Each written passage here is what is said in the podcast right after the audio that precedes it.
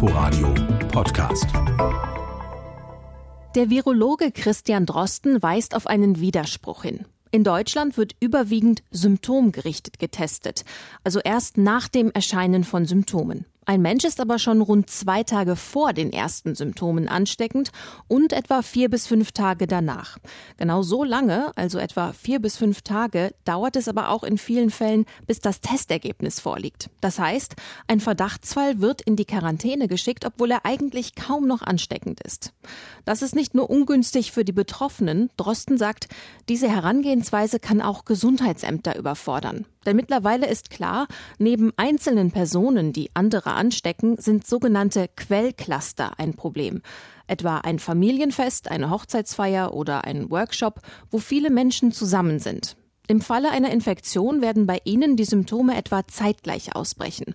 Sie alle müssten gleichzeitig so schnell wie möglich aus dem Verkehr gezogen werden. Dafür, sagt Drosten, fehlt es einigen Gesundheitsämtern an Kapazitäten. Stattdessen schlägt er vor, Verdachtsfälle zunächst nur fünf Tage in Quarantäne zu schicken. In diesem Zeitraum werden die Menschen langsam weniger infektiös. Dazu schlägt Drosten vor, nicht mehr zu Verdachtsbeginn zu testen, nach dem Motto, sind diese Menschen jetzt alle wirklich infiziert, sondern erst nach dem Ende der fünf Tage. Nach dem Motto, sind die Menschen noch ansteckend? Auf wen das zutreffe, der solle weiterhin in Isolation.